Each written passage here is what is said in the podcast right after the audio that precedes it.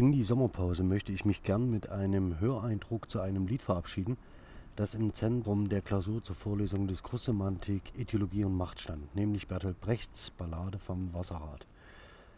Sie entstand in den 30er Jahren im Exil und wurde von Hans Eisler vertont.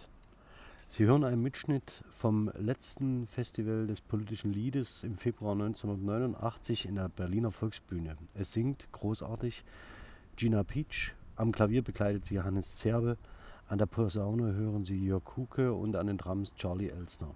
Wenn Sie mögen, halten Sie doch zum Beispiel bei YouTube die Augen und Ohren offen nach einer Version der Ballade, die Eisler selbst gesungen hat.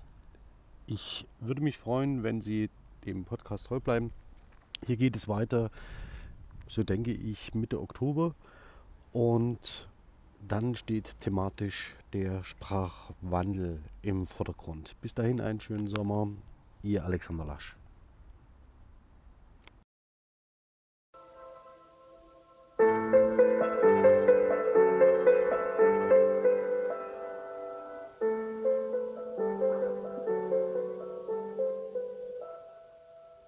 Von den Großen dieser Erde melden uns die Heldenlieder, steigend auf so wie Gestirne, gehen sie wie Gestirne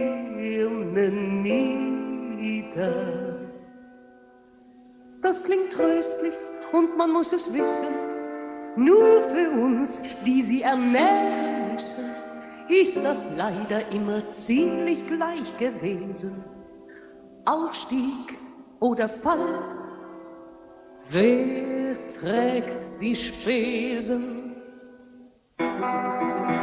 Freilich dreht das Rad sich immer weiter, das was oben ist, nicht oben bleibt. Aber für das Wasser unten heißt das leider nur, dass es das Rad halt ewig treibt.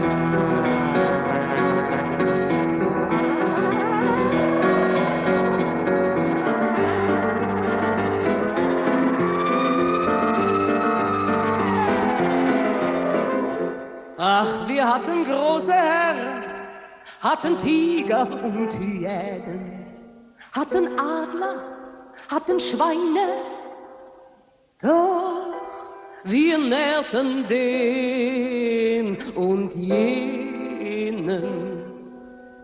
Ob sie besser waren oder schlimmer, ach, der Stiefel glich dem Stiefel immer und uns trat er. Ihr versteht, ich meine, dass wir keine anderen Herren brauchen, sondern kein.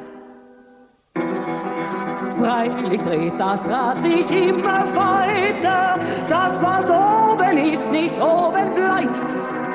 Aber für das Wasser unten heißt das leider nur, dass es das Rad halt ewig treibt.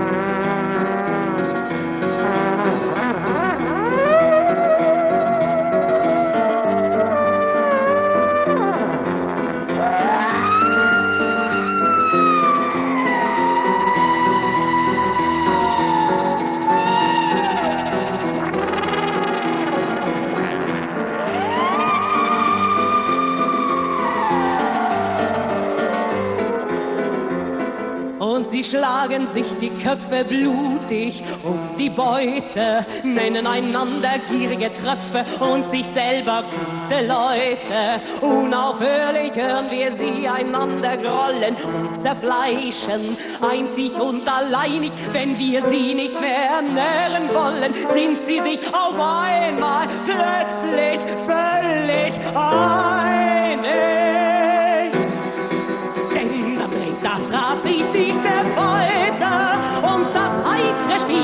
Unterbleibt, weil das Wasser endlich mit befreiter Stärke